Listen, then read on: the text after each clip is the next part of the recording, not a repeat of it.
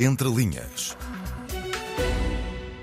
Bom, isso depende do ponto de vista, não é? De certa maneira é, porque é um ex-líder do PSD, é, é um apoio adicional, mas por outro lado também traz à memória com mais vivacidade, porque uma coisa é ser líder parlamentar no tempo do, da Troika e do, do Pedro Passos Coelho, outra coisa é, é aparecer o líder, é o rosto que liderou os tempos de chumbo da Troika, não é? E é isso que, que também evoca a presença de Pedro Passos Coelho, não é? Do, dos cortes de salários, dos cortes de pensões, muitos deles uh, que foram não foram publicitados na campanha e foram além da Troika, não é?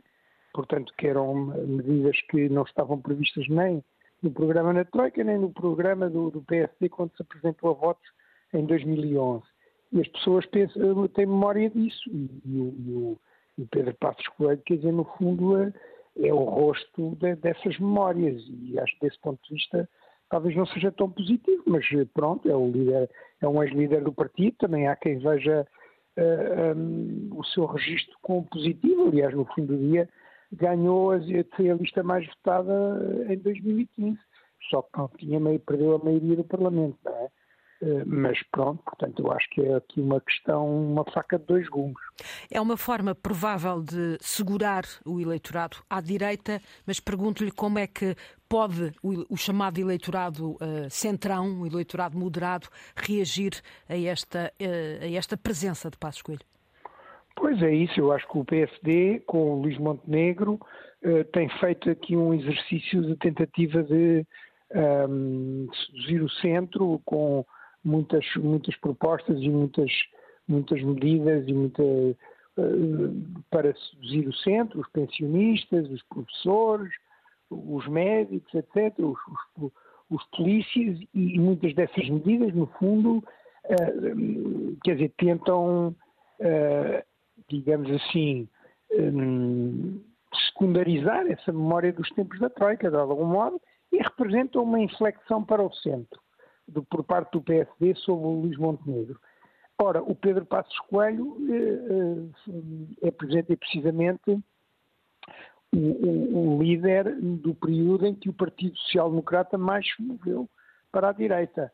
Isso é, é, é evidenciado em, em, vários estudos de opinião que mostram que as percepções dos eleitores sobre a posição dos partidos foi nesse período que o partido mais se moveu para a direita.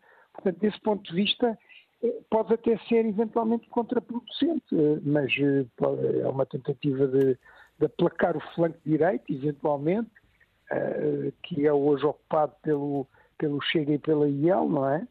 Mas pode-se uh, confundir, uh, de facto, a Luís Montenegro com uh, Pedro Passos Coelho? Quer dizer, eu acho que ele tem feito um esforço de descolagem de, de, dessa, dessa imagem e se calhar muitas pessoas não se lembram que ele foi o líder parlamentar desse período, não é? Agora, uma coisa é ser o líder parlamentar, outra coisa é ser o primeiro-ministro. E, e, e, por outro lado, eu, como digo, eu acho que ele tem feito esse caminho de descolagem e de, de, de quer dizer, nomeadamente em termos das medidas que propõe e da abordagem que propõe para os problemas e, do, e da forma como tenta tentar eh, aplacar os problemas mais agudos, por exemplo, a questão dos professores, em que foi tomou uma posição muito antes de saber que ia haver eleições, que, portanto, não se pode acusar de eleitoralismo. Acho que essas medidas são uma tentativa de descolagem desse período da troika. E hoje mesmo... Uh, um movimento para o centro. Uhum. Aparecer associado ao Passos Coelho vai no sentido contrário, não é? Mas, por outro lado, era, foi o líder do partido naquele período, que, aliás, o escolheu, enfim, escolheu a ele, pois ele é que fez as listas, como líder parlamentar, quer dizer, não é? Deu, teve uma influência que, que Luís Montenegro fosse líder parlamentar, portanto há ali uma relação forte entre os dois. Agora, do ponto de vista da descolagem face à imagem dos tempos da Troika, eu penso que esta presença pode ser contraproducente, mas enfim. Eh, para uma resposta rápida, André Freire, esta polémica em torno dos imigrantes e insegurança eh, foi, eh, causou algum dano na, na imagem da AD? Ou pelo contrário?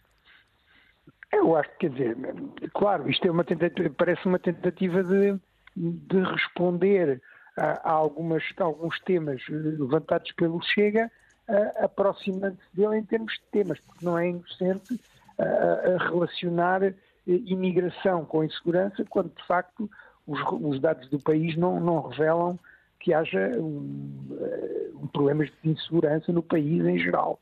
Há problemas de pobreza, há problemas de falta de condições dos imigrantes, há problemas de salários baixos. Não creio que haja um problema de insegurança. Portanto, isto não é inocente e pode ser uma tentativa de entrada pelo, pela, pela área do Chega, apropriando-se das suas bandeiras. Entre linhas.